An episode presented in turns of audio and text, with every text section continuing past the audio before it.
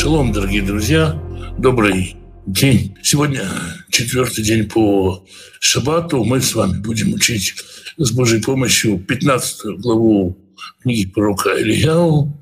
Будем говорить уже не о Вавилоне, а о Мааве. Ну, начнем мы, как обычно, с молитвы. Отец Небесный, прошу Тебя благословить, поддержать защитить и сохранить тех, кто сегодня на войне, тех, кто спасается от наводнений, тех, кто спасает от наводнений, тех, кто под обстрелом, тех, кто прячется от обстрелов, тем, кто потерял близких людей, дай утешение. Тем, кто ранен, тем, кто болеет, дай исцеление. Тем, кто ранен в душу, дай исцеление души тем, кто оказался на чужбине. Дай надежду на возвращение каждого, кто пострадал от этой войны. Исцели, Отец. Положи конец этой войне, дай прочный, устойчивый, надежный, справедливый мир. Благослови тех, кто сейчас заботится о том, как прокормить свою семью. Дай работу, достойную работу, чтобы в доме был достаток, избыток, желание помогать другим, радость помогать другим. Чтобы была радость от этих добрых дел, благослови исцели тех, кто болен, дай врачам мудрости исцелять, благослови тех, кто рядом с больными, тех, кто поддерживает больных. Примири семьи, в которых нет мира, примири отцов и детей, мужей и жен, братьев и сестер, и нас примири с тобой, как ты обетовал. Господь даст дерзновение своему народу. Господь благословит свой народ миром. Мы с вами с Божьей помощью читаем 14, сегодня читаем 15 главу, простите, э, книги Ишаяу. Я хотел бы начать с того, чтобы немножко вернуться к 14 главе. Такой дискурс прошел в вопросах, и позже меня закидали на почте личными сообщениями о том, является и Елель бен Шахар, Деница Сензарей, образом сатаны. Надо сказать, что э, я, я, есть, есть такой сборник комментариев э, в отношении каждой из книг Библии, который называется «Тайная книга. Сквозь столетия», который говорит о том, как этот стих, тот или иной фрагмент Писания на протяжении многих столетий комментировался. Еврейских источников которые напрямую бы указывали на Ель бен Шахара как на сатану, нету первым из тех, кто заговорил об этом, был Ориген. Какое-то время в христианском мире, в католической церкви и на восточных церквях было принято считать либо, что это про сатану, либо, что это про царя Вавилонского, но это аллюзия на сатану первыми, кто, собственно, отказался от этого комментария, были, э, были Лютер и Кальвин, то есть фактически основатели протестантизма, в своих комментариях отказывались от этой идеи, говорили о контекстном понимании, о согласовании текста с контекстом.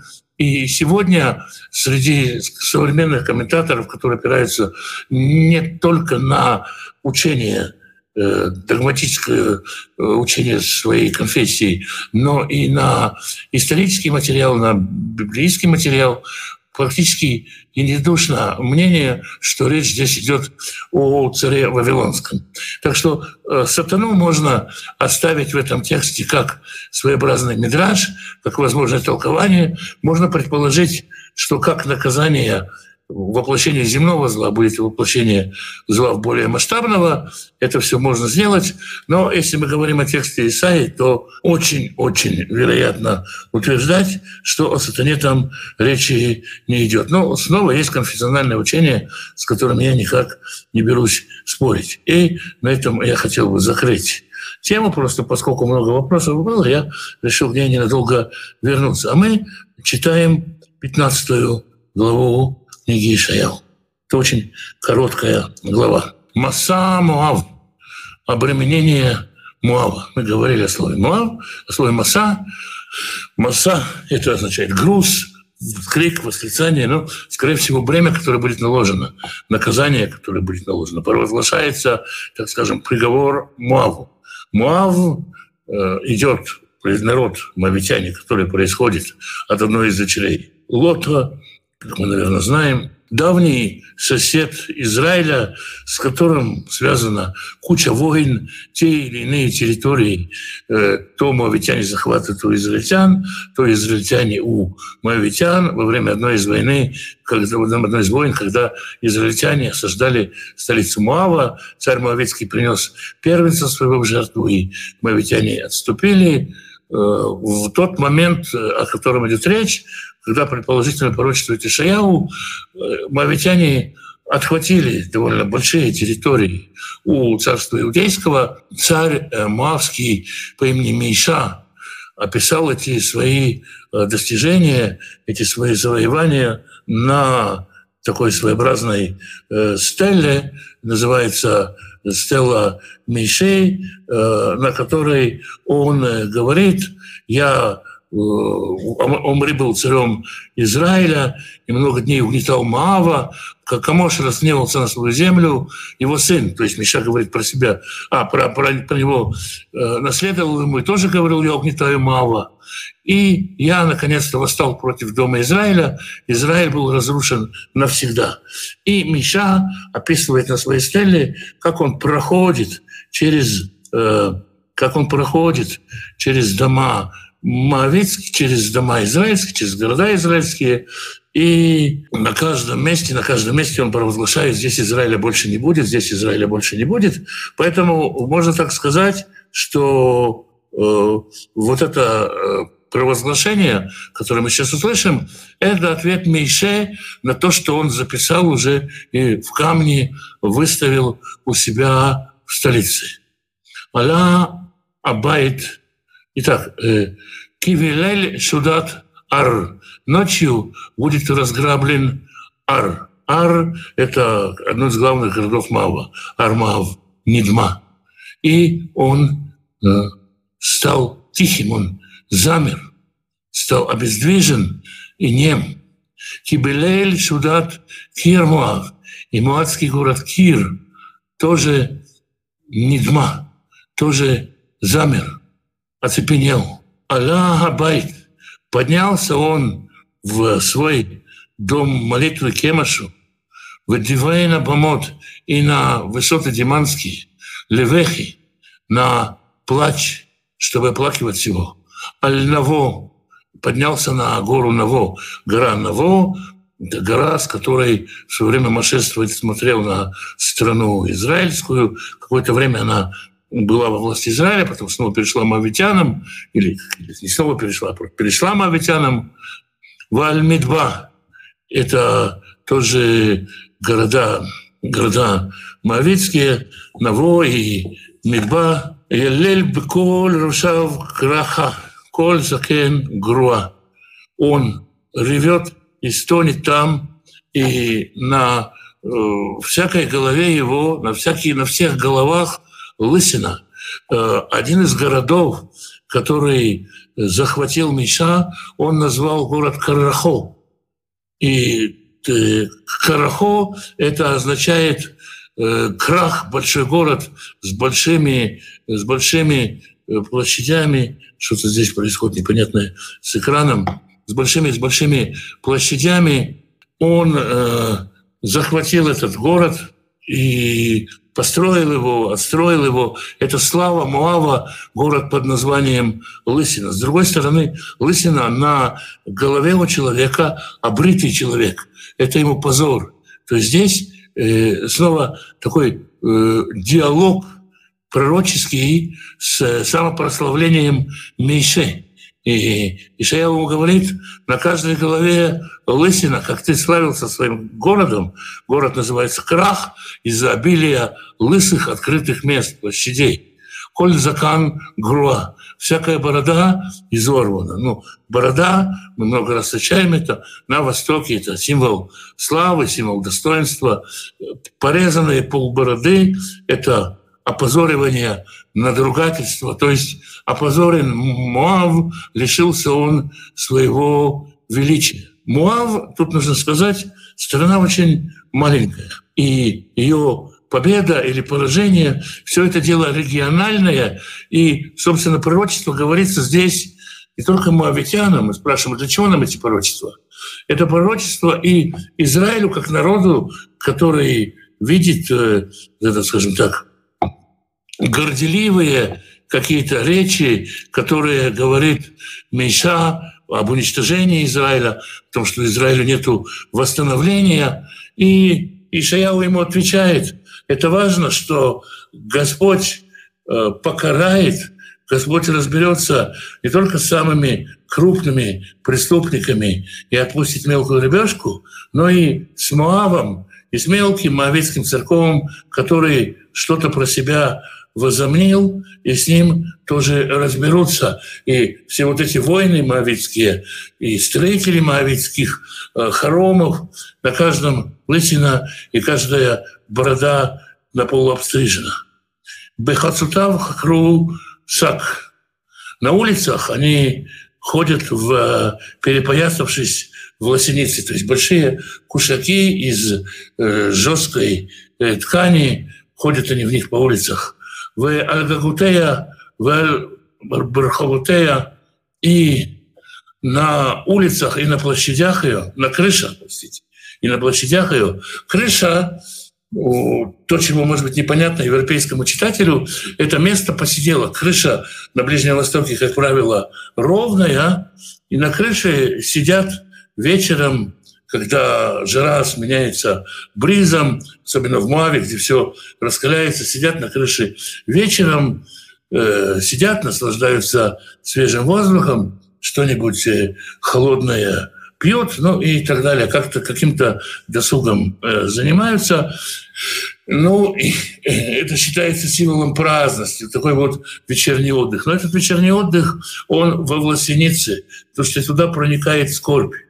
И на крышах, и на улицах везде куло елель, везде вой, и везде падают слезы. То есть весь город заплаканный, изревевшийся, изрыдавшийся. Тизах хешбон в эль Аллах. И будут кричать хешбон и эль Аллах. Снова разные э, города Мава. Ад Ягац Нишма Кулам. Ягац это город, за который шли военные действия между Израилем и Муавом. То есть до дальних границ Муава будет слышен по всем, э, по всем уголкам Муава разносится это завывание, этот скорбный голос. Аль-Коль халацей Муав и Рау, все э, воины авангарда, все так сказать, главные нападающие муавитские э, э, ревю, ревом ревут рычат, э, стонут от горя. Но все я рано, потому что э, Почему он, почему он рычит? Потому что в душе у него крик, крик в душе у него. В пятом стихе Ишаяу говорит «Леби ли Муав Язак». Это слова такие дословно можно перевести «Сердце мое скорбит о Муаве». И это настолько трудно для многих переводчиков, что они переводят «сердце мавское скорбеет, сердце мавское вопиет».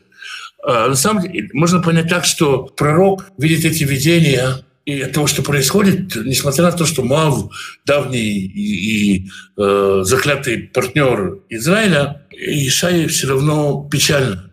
Но, скорее всего, это сатира. Ах, как жалко бедненькие, бедненькие моавитяне, и подсокать языком. То есть, скорее всего, вот эта песня скорби — это сатира на песню скорби. Бреха ад цар. И убегает она на другой конец Муава, до города Цар. Эглят шлишия, трехлетняя телица. То есть представьте себе убегающую, откормленную, тучную а, корову выглядит это нелепо. Конечно, корова, она борется за свою жизнь, но с грацией тощей коровы, тучной коровы, с грацией тучной коровы бежит Муав. Кимаала лухит, веки поднимается в лухит, в реве, я алебу. В реве порывается у него. Кихораним заакат шевер я веру потому что здесь Хураним может быть место, которое находится по дороге в Люхит. Дело в том, что все эти названия нету Моава. И там развалено, тут развалено. Даже памяти о них нету. И мы только можем примерно определить, о чем идет речь, но хураним — это могут быть еще и кустарники, которые по дороге, и вот этих колючих кустарников есть вопль надломленный, я необычное такое сочетание, как бы он э, звуком пытается передать ревут, вот так вот, то есть э, пытается передать через фонетическую игру слов, что происходит с ними. Сколько плача, сколько скорби в Муаве, который был врагом, нападал на Израиль во времена слабости, угнетал, порабощал. И, словом, есть давний открытый счет у Израиля с Муавом. Кимейн намарим мишмот что иссохнут воды Немрима.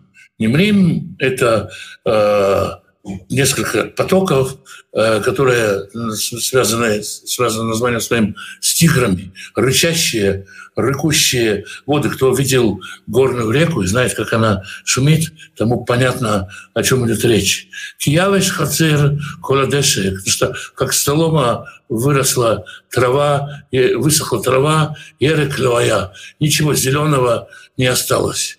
Муав, надо сказать, и так страна не очень зеленая, не очень плодородная, скалистая. Трава там только весной, когда есть какой-то разлив, а так в основном подсушенная трава, где еле-еле пасутся какие-то овцы, поэтому они захватывали какие-то соседние плодородные земли, где-то что-то разграбляли, но теперь ничего не осталось, и потоков а эти потоки еще и, э, как сказать, останавливают наступление армии. Алкен и Тира Аса. Поэтому все излишки, которые он накопил, куда там, и все сокровища их, Аль-Нахаля Аравим Исум, унесут их к рекам э, араби, э, арабским. То есть унесут их в дальние страны.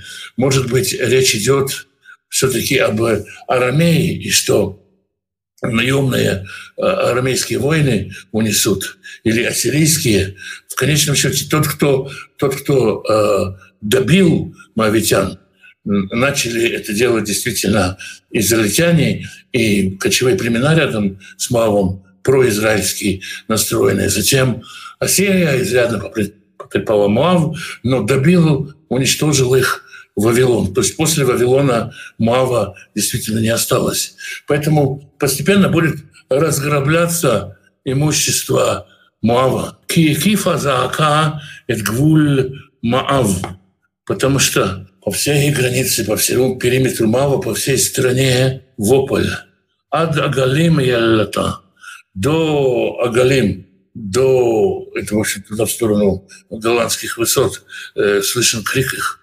Убер Айлим это и на юге, в сторону по дороге на Илат, слышен крик. То есть э, далеко за пределами Муава слышен крик их. Перечисление всех пунктах, о которых Миша говорит под разными названиями, куда он доходил, откуда он выгнал израильтян. И вот получается, что это была, так сказать, одна из самых древних семитских каменных надписей, долгое время сохранявшихся, на которой было написано «Израиль уничтожен». То есть человек поставил у себя во дворце стелу, памятник своего уничтожения Израиля. И вот пророк Ишаяу, Всевышний через пророка Ишаяу, говорит, что не будет так, что именно Муав окажется уничтожен. Это э, пророчество своего рода наш ответ Муаву, наш ответ Мише. Ну и следующая, 15, э, следующая 16 глава тоже. Кимей Димайон Малю Дам. Димон — это кровавка, если дословно перевести. Почему она так называется? Она как вена, как артерия у Мава, на то, что питает весь Мав, поэтому называется Димон, как бы кровоток. Воды кровотока наполнились кровью. То есть то, что они метафорически назывались, то стало правдой, то есть аллегория осуществилась. Ки ишит альдимон носвот леплитат муав. Потому что и будет добавлено еще к тому, что сами воды уже залиты кровью. В дополнение, чтобы еще дополнить крови, долить крови в Димон, добавляются львы, которые будут э, на, на, накинуться на тех, кто остался на земле. Можно так понять. Можно понять по-другому в к, к, крови, которые наполнились воды Димона, дополнится кровь беженцев из Муава. А остальные, те, кто попытаются остаться и отсидеться в Муаве, им достанется сыра земля. То есть полная погибель, разрушение и такое сатирическая, скорбная песня Ишаяу, наиболее вероятно все-таки сатирическая песня Ишаяу на тему Муава. Вот такая вот короткая, короткая 15 глава. Добрый день. Как правильно понимать заповедь «Не убей»? Э, как правильно понимать заповедь «не убей». Заповедь «не убей» э, означает «не э, убивай с корыстными целями для достижения какого-то имущества, преимущества, какой-то должности. То есть не убивай для собственной выгоды. Почему мы видим, что Всевышний есть, вводит смертную казнь за ряд преступлений, скажем, для ворожей или для за прелюбодеяния. В то же время Всевышний повелевает вести войны и наказывает тех, кто помиловал врага, войнах, то есть это не общая заповедь «не убей». И она не относится к животным точно, она не относится всегда и всюду «не убей». То есть есть ситуации, когда и Господь говорит выходить на войну, когда Господь ведет на войну. Есть ситуация, когда мы видим, что Господь воюет, воюет вместе с нами. Господь говорит о том, что Он будет направлять воинов Израиля и так далее. То есть не убей в целях собственного обогащения, собственного продвижения. Ну вот э, так вот. Хотя я, конечно, понимаю снова, что многие конфессии, многие школы учат от тотально не, не убей, но мы в, э, в Писании в самом видим другое. Как соблюдать четвертую заповедь о субботе? Вот это, это такой вопрос, вы задаете, за который не ответишь за один вопрос. Есть очень много уроков о субботе и для евреев, и для неевреев. Почитайте, э, почитайте это, э, как сказать, это не, не так легко сформулировать, как ее соблюдать. Что символически представляет Исав, Эдом, Муав, Исав и Эдом – это более-менее одно понятие. Эдом и Муав – это разные понятия. Ну, что говорит символически? Символический – это же, в общем-то, наше, наше толкование символическое. Вот. Что представляет собой Эсав? Эсав, э, как, как ожидают э, э, евреи, в конечном счете вернется и будет жить вместе с Израилем про Исава, про Эдом. Есть даже как бы, книги э, еврейские, которые говорят, что третий храм отстроят потомки Исава. Хотя вот на сегодняшнем этапе это четкое противоставление. Про моавитян, про моавитян не сказано так много. Вроде моавитяне как-то изолированы от Израиля, но с другой стороны мы видим, что в, у Машеха есть э, есть муавитская кровь. Вопрос про эфиопского вельможа Евнуха. Евнух – это титул или он был э, с копцом? Если это титул, то как он есть так? Евнух – это титул или он был с копцом? Мы не знаем. Он мог быть, он мог быть э, с копцом, он мог иметь э, титул. И снова, когда мы говорим о слове «солист», еврейском слове «солист», мы говорим о том, что это телохранитель или какой-то важный вельможа. Если был скопцом, то как он мог ездить на поклонение в Иерусалим? Он же не к жертвеннику ходил, он не священник. Это священнику запрещено служить у жертвенника, если он э, скопец. А человеку, который, э, если он оскоплен или как-то еще, то нет запрета принимать от него жертву. Тем более, если он не еврей. И уж точно никто не проверял, в, при входе в храм скопец человек или нет. Пророчество, как прививка народу, не лечит, а профилактирует. Потом вспомнит и исправится. Рассчитывается на то, что излечат.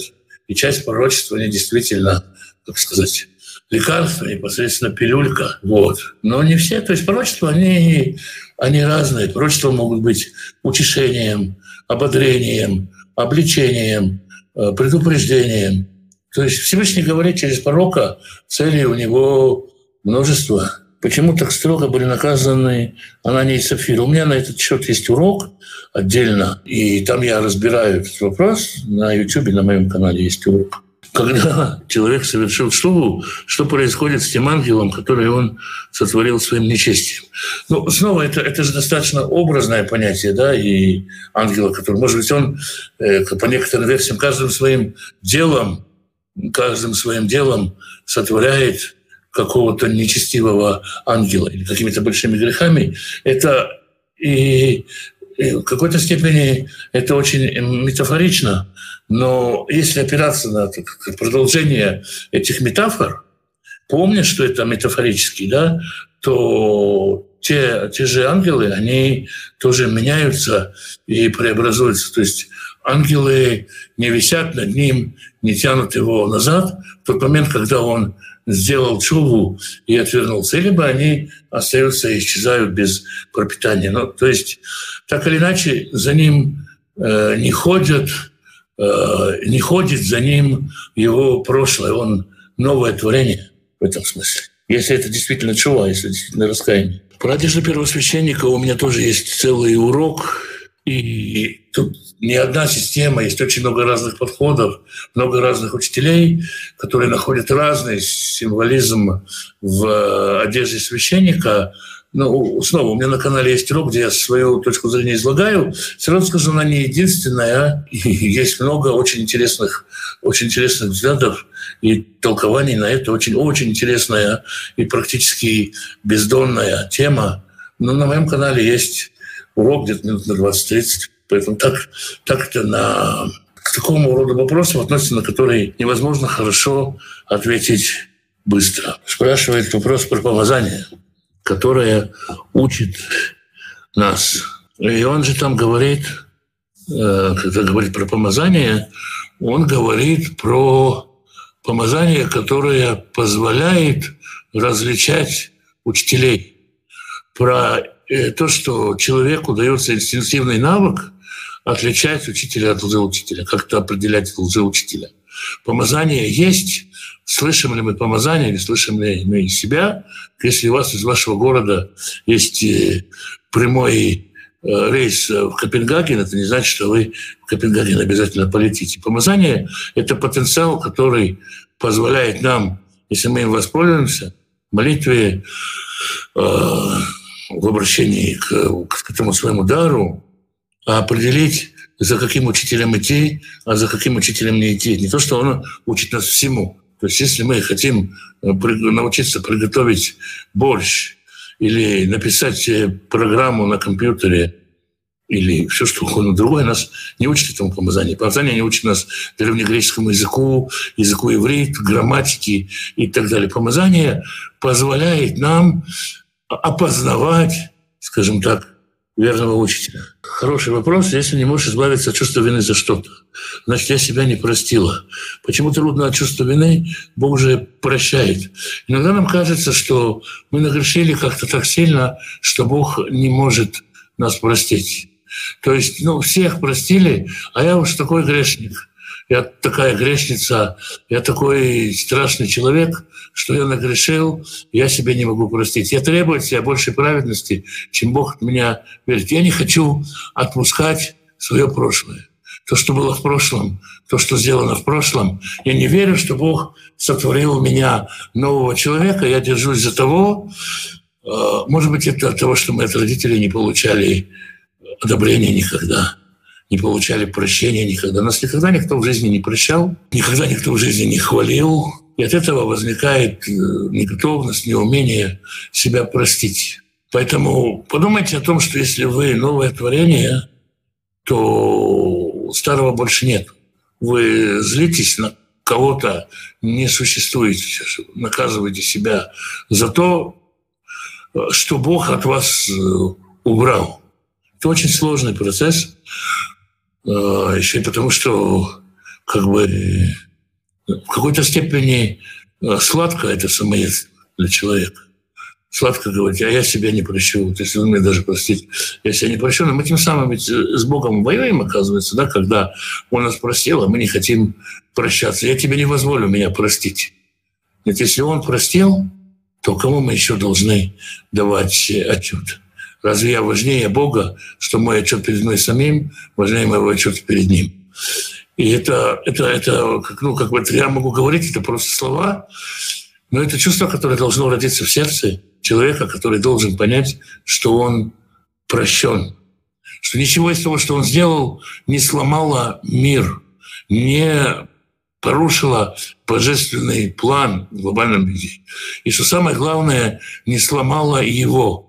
Бог говорит, я хочу тебя починить, я хочу тебя исправить. А мы ему говорим, у меня же вот шестеренка поломанная. Он говорит, ты же исправил, я тебе поменял, тебе шестеренку. Все.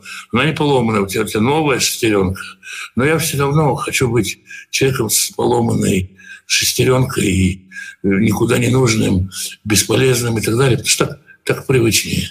Как выйти из зоны комфорта, говорят психологи, надо иногда выйти из зоны дискомфорта. То есть сказать, а мир-то прекрасен, Бог-то действительно не просто простил, принял, любит. Почувствовать эту любовь, этой любовью растворить чувство собственной вины. Ну вот где-то так. Представьте себе, вы пришли на свидание к жениху, он пытается пригласить вас на танец, как-то вас растормошить, а вы вините себя за то, что на пять минут опоздали. И это все свидание испорчено. Ну, где-то тоже это, схема примерно та же. Да? То есть Бог хочет показать вам свою любовь, а вы ему все время говорите, что вы ее недостойны. И получается, что дальше больше вы не можете ближних любить, как самого себя, потому что вы сами себя не любите с этим чувством вины. Беда. Поэтому как бы поверьте в Божье прощение, поверьте в Его силу, еще больше поверьте в Божью любовь, поверьте в то, что Он создавал вас для того, чтобы вы были счастливым человеком, как сосуд для Его света, не для собственных обвинялок. И отпустите прошлую себя, живите новым творением. Это не просто, но у вас все получится с Божьей помощью. Слава Богу. Завтра с Божьей помощью будем читать 16 главу. Всем благословений и до завтра.